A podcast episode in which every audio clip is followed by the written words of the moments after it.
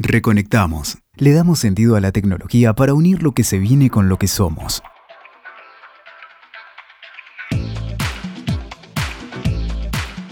Bueno, estamos en un nuevo podcast de Reconectamos. Hoy estamos, bueno, quien les habla, Alejandro Marticorena. Estamos con Ricardo Zucate. Hola, ¿cómo estás? Y con Federico Regueiro. Hola, saludos para todos.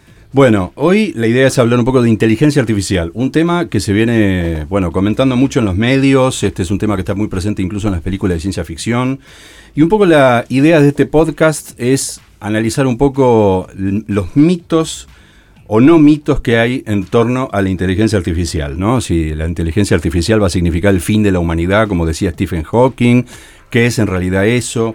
Así que bueno, vamos a arrancar directamente ya con, el, con, con la conversa, como quien dice. Hay una visión que en general se tiene de la tecnología que puede ser utópica o distópica. Para lo cual primero habría que definir qué es utopía y qué es distopía. Utopía es ese lugar ideal que no existe todavía y al que uno se supone que querría llegar. Distopía es lo contrario, ¿no? Cuando vos ves esas películas de ciencia ficción, esas sociedades distópicas, es esa sociedad medio apocalíptica donde la tecnología terminó dominando a la gente, no sé, pienso en Matrix, pienso en Yo Robot y esas películas, Terminator, ¿no? O sea, las sociedades distópicas. Entonces digo, como para arrancar y empezar a derribar mitos sobre la inteligencia artificial. ¿Qué es en realidad la inteligencia artificial hoy, ¿no? ¿Para qué se usa? ¿Qué beneficios provee hoy? En la realidad, ¿no? Más allá de lo que la gente imagina. Es un tema complicado, ¿no? Porque todavía la, inteligencia está muy asociada a, los seres humanos, ¿no? Y cuando empezamos a, pensarlo sobre máquinas es donde uno empieza a dudar, ¿no? O sea, a ver, si una máquina empieza a tener este comportamiento, esta inteligencia como un ser humano, ¿qué va a hacer? ¿Qué va a hacer de nosotros? ¿Dónde vamos a quedar? ¿Nos van a reemplazar? Para mí es un poco el, miedo al cambio. Eh, yo lo veo más como, una herramienta. Es algo que, nos va a potenciar, que nos va a dar posibilidades, que nos va a, aumentar como seres humanos. Y la verdad que, no sé, yo no, no, siento ese miedo, no veo. Es, un, es una tecnología que va avanzando de a poco. Todavía hay mucho por descubrir y me parece que el potencial es enorme. Ahí es donde podemos empezar a, pensar en, otros escenarios, donde los humanos empecemos a hacer otras actividades, tener eh, tal vez otros valores, ¿sí? cambie el, mundo del trabajo. Sí, yo estoy también capaz un poco más cerca como lo que comenta Ricardo. Creo que más allá de la visión que uno tiene como de Terminator, esa visión eh, bien segura de que uno dice, bueno, esto es inteligencia artificial, también hay otra parte de que nos está ayudando, que forma parte también de inteligencia artificial, pero parece más, si se quiere, humanista, que es como el modelo Iron Man. La idea donde eh, todo lo que viene a ser eh, reconocimiento, eh, por ejemplo, lo del machine learning, o sea, un poco de esto del aprendizaje que hace la computadora, el entrenamiento, ayuda al ser humano a tomar decisiones o potencia tanto su capacidad física como su capacidad intelectual. Sí, está buena la, eh, yo concuerdo de hecho con la definición esta de, o con la visión, mejor dicho, de la tecnología como una, como una herramienta, como aquello que amplía las capacidades humanas, ¿no?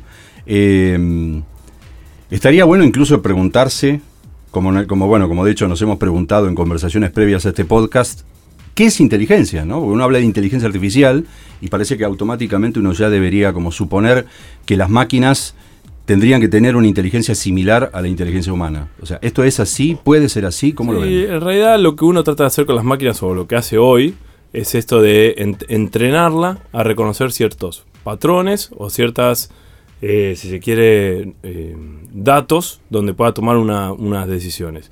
Pero por ejemplo, buscando un ejemplo más tradicional, podemos tener un deportista donde entrena mucho, eh, por ejemplo, el tenis, a jugar al tenis, y es muy bueno en eso Ahora lo pones en otro deporte y no va a ser bueno.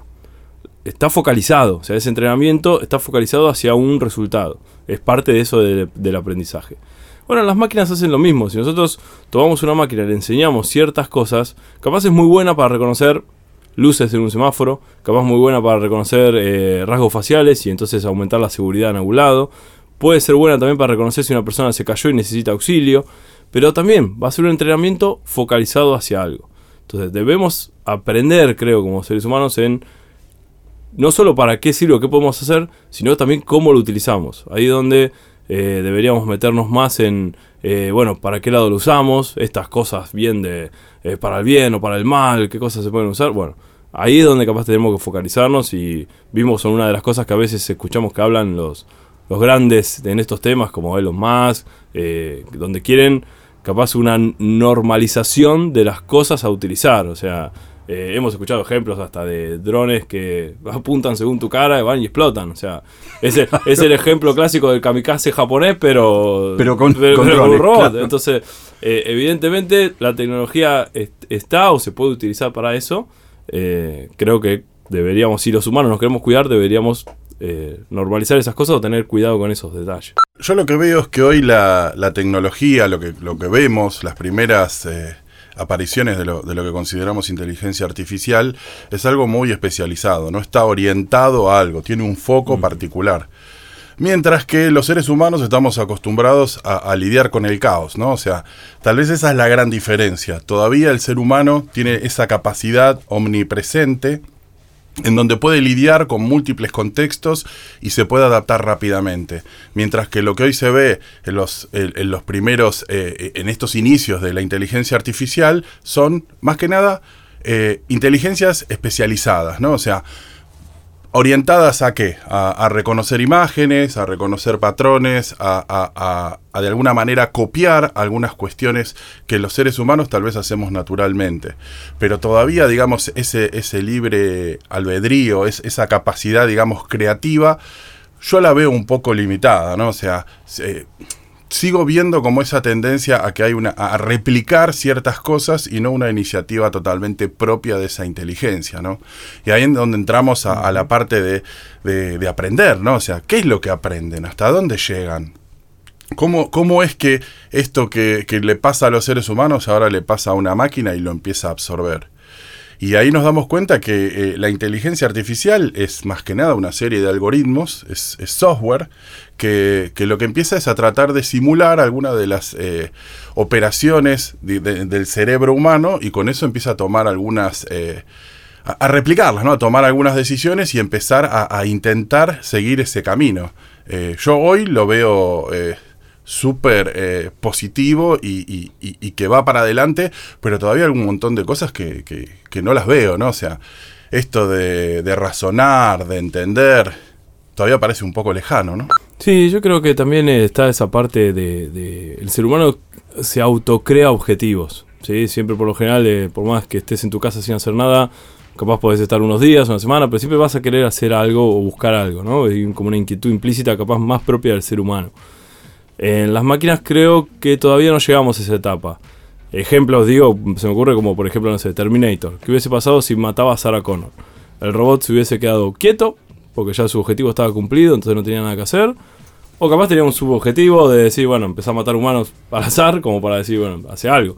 Claro. Pero lo que digo, eso seguro estaba predefinido. No creo que se lo hubiese autocreado. Ahí, e- ese es un buen punto, ¿no? Porque a veces cuando uno empieza a asociar esta- estos modelos de inteligencia, lo primero que hace es humanizarlo, ¿no?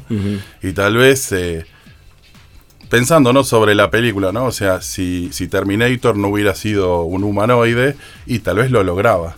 O sea, e- e- ese es el, el tema que todavía estamos lidiando, ¿no? O sea, ¿por qué cuando vemos estos escenarios nos vamos y lo, y lo vemos como una persona? Y, y tal vez podría haber sido, no sé, eh, un tanque, un- Sí, una bomba, un...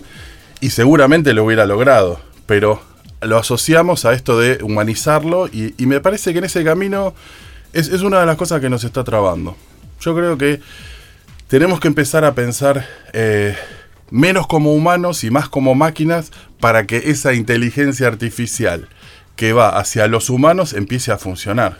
Si no es como un condicionante, o sea, no es como cuando vos pensás en algo desde, tus de- desde las capacidades que tiene y querés trasladarlo a algo que todavía no las tiene. Pero tiene Está bueno. otras. Está bueno eso porque lo- yo justamente lo que estaba pensando recién es, es justamente, digamos, lo que hay hoy, porque, a ver, lo que me pasa a mí como, como, como persona que le gusta mucho la tecnología, pero, pero no, no vengo del- no soy programador, no soy analista de sistemas, no soy ingeniero en electrónica, que por ahí son las especialidades más cercanas y que más profundamente conocen lo que hoy es inteligencia artificial. Como yo no, no vengo de ese palo, yo soy periodista, comunicador, etcétera.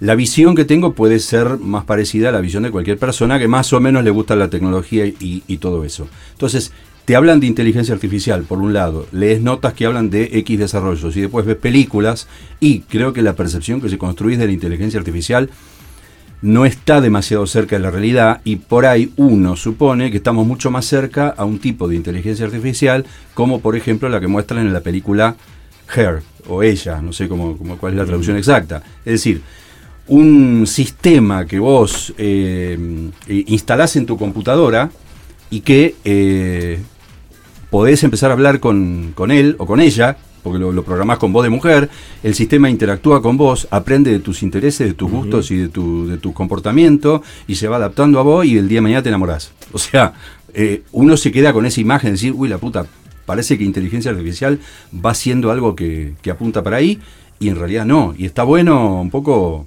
ese primer, esa primera creencia o ese primer mito de decir, no, pará, todavía estamos como en la prehistoria de eso, y, todavía no sabemos si vamos a llegar algún día a eso. O sea, ¿ustedes cómo lo ven? ¿Podríamos llegar a una instancia como, como lo que marca en esa película, de que vos hables con un sistema y termines creando un lazo afectivo? ¿Cómo, cómo ven eso? Yo desde ya te diría, creo que sí, totalmente.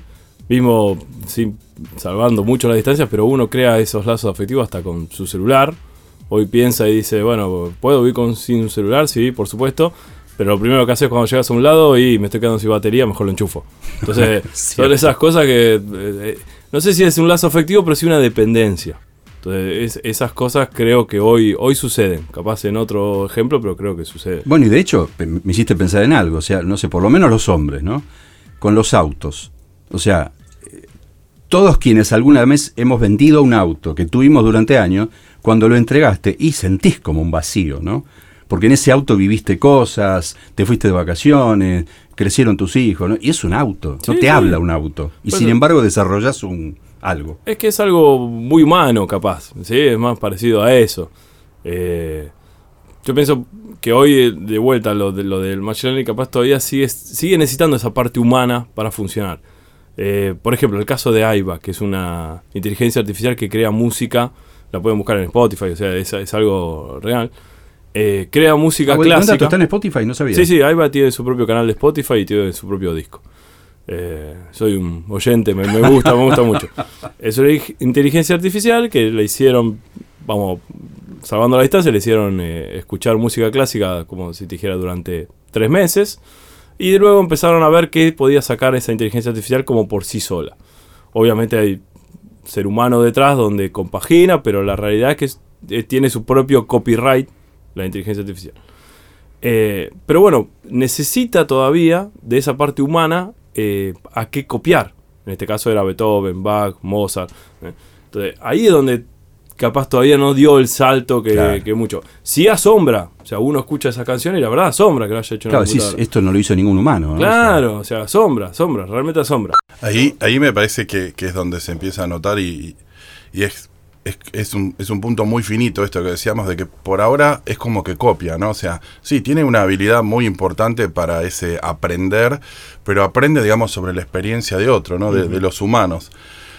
Para mí ahí el salto que se va a dar es cuando empiece a incorporar no solo este aprendizaje que tal vez está asociado a la experiencia o, a datos que fue recabando, sino que empiece a tener un poco más esto que decía Ale, ¿no? De asociado a cosas como el, el instinto, eh, los sentimientos, ¿no? Me parece que lo racional del ser humano está más asociado a, esa, a ese tipo de experiencias, ¿no? A, lo que es más, eh, más abstracto que puramente a lo, a lo mecánico. Y tal vez ahí es donde yo creo que, vamos a lograr ese salto. Eh, por ahora, yo no, no, veo alguna iniciativa por ese ámbito, pero, pero yo creo que vamos a llegar, o sea, no, no tengo duda. Y cuando empecemos a superar y, logremos esa lógica y lógica que nos hace humanos, me parece que ahí va a despegar la, inteligencia artificial.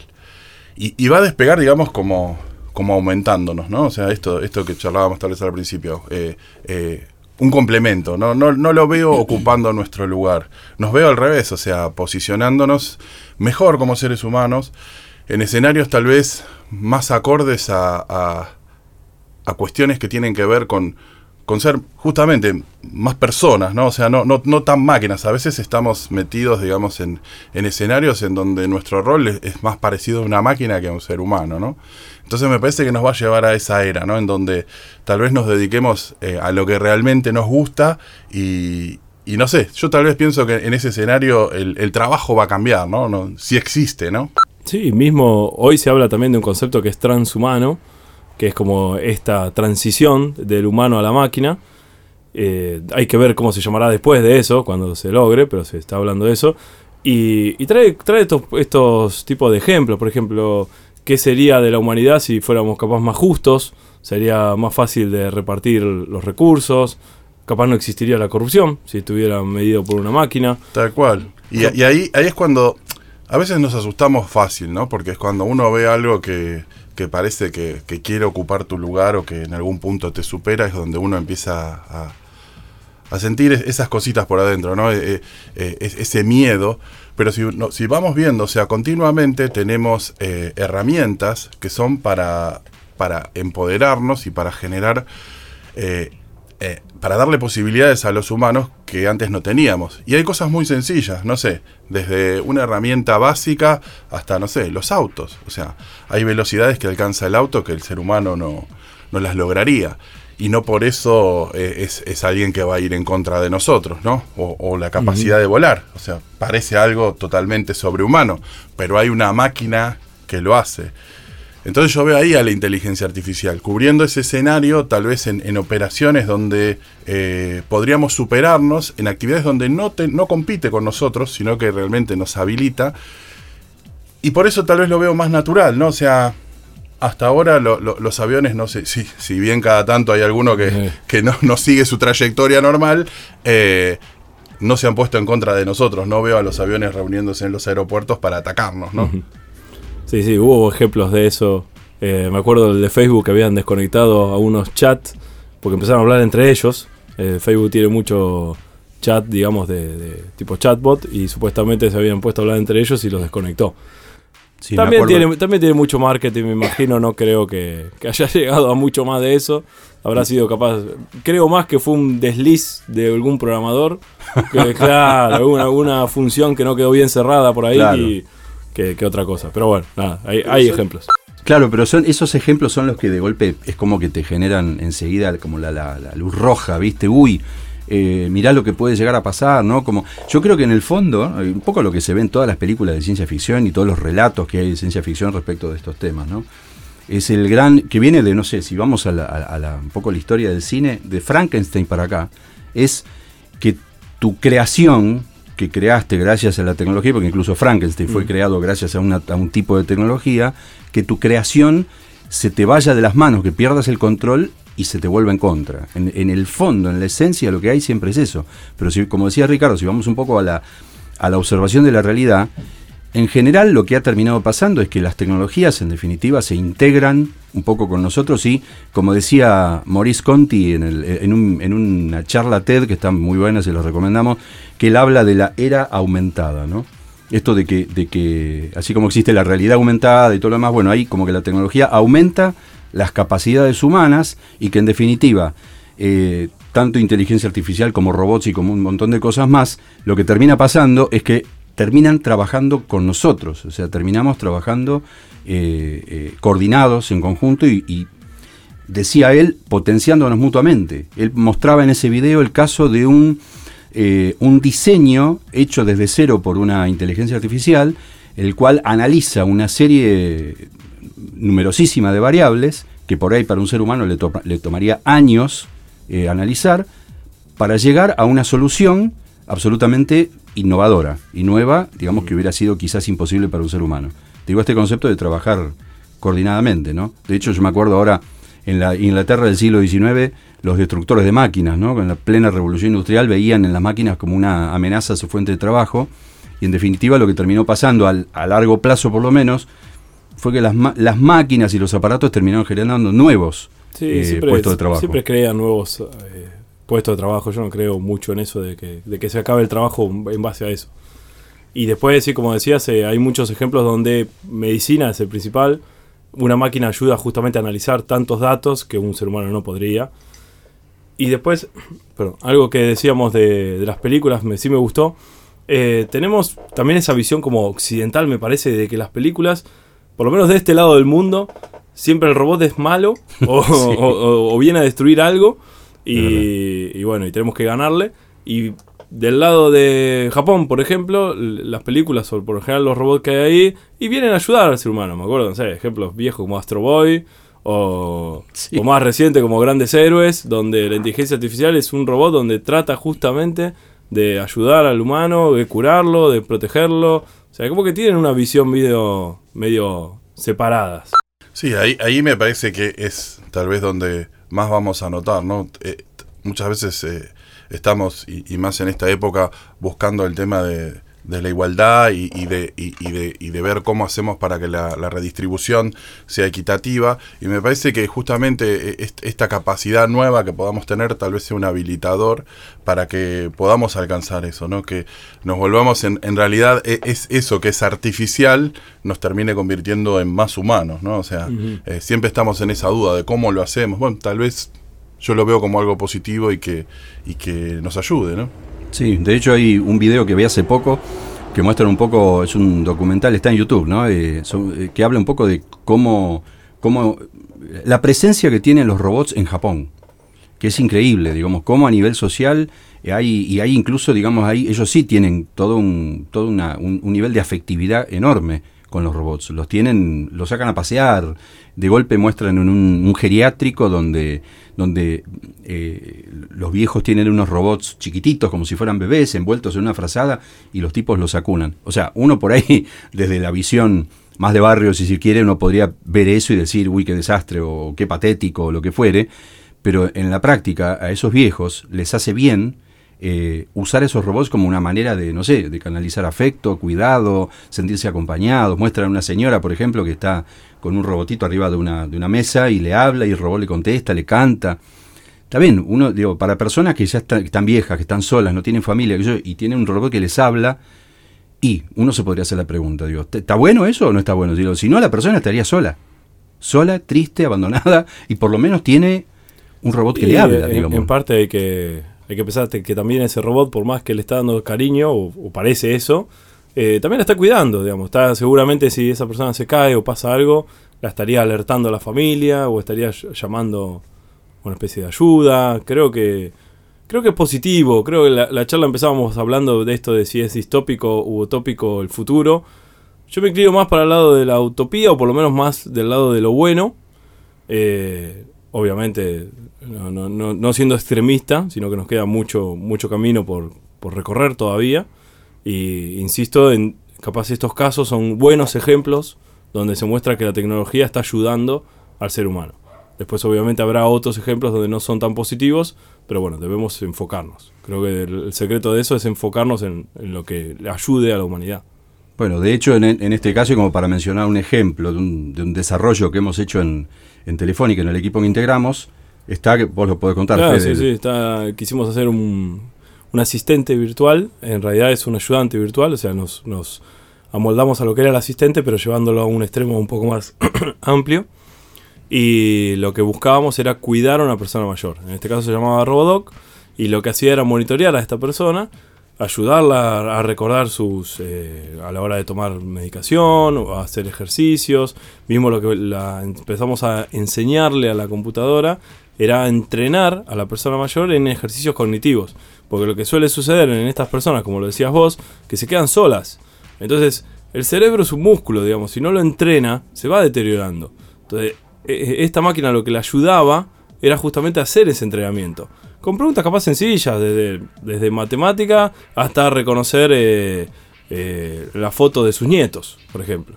Eh, y, y capaz ordenarla, saber de cuál había nacido primero, a, cuál era el último. Pero esos pequeños detalles parecen simples, pero a, medida que avanza, tanto en edad o en, o en deterioro, digamos, mental, por así decirlo, eh, se vienen muy útiles, siguen siendo muy útiles a la hora de poder eh, tenerla vigilada, entre comillas.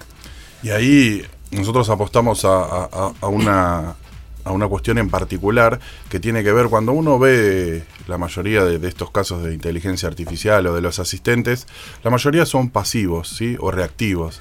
Nosotros lo que buscamos es que hubiera una relación más directa, más natural, ¿no? En donde nosotros lo llamamos un modelo activo en donde el, el, asistente lo que hace es no esperar a que le hagas una pregunta, no estar escuchando, sino empezar a interactuar y ser parte del día de esta persona para de, que de alguna manera se sienta acompañado, pero además en ese vínculo empezar a establecer cierto ritmo que le permita, digamos, eh, revisar si, si, está bien de salud, si, uh -huh. si necesita algo.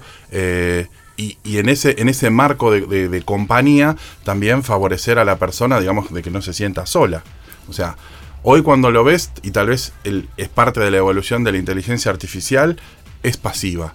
Se va a volver tal vez cada vez más, eh, más generativa y empezar a generar nuevos escenarios, pero por ahora, o sea, cuando vos lo ves, los asistentes, ¿qué hacen? O sea, vos están esperando, le haces una pregunta y te responden.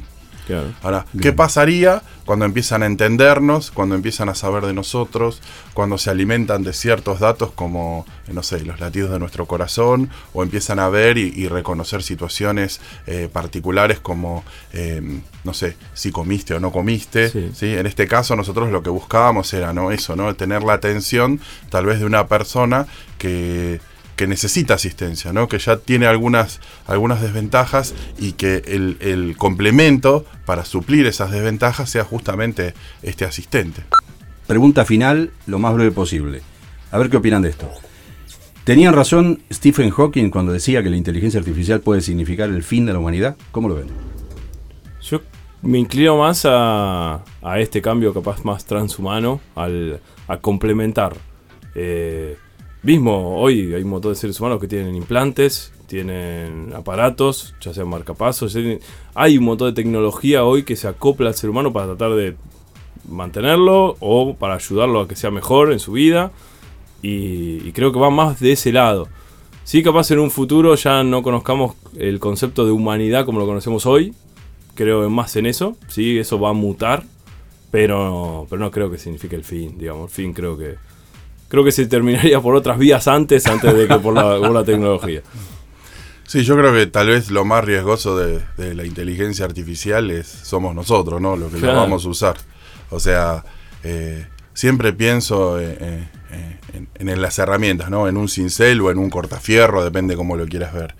Y es una herramienta que es muy básica y que la misma persona la puede usar para construir, generando alguna escultura eh, o para destruir cuando uno tiene que tirar abajo una pared. Uh -huh. Y si vos ves la única diferencia es el uso y la intención. Claro. Sin embargo, la herramienta es la misma. Creo que con la inteligencia artificial puede ocurrir lo mismo. O sea, si, si somos inteligentes, si nosotros somos los inteligentes, creo que realmente nos va a ayudar.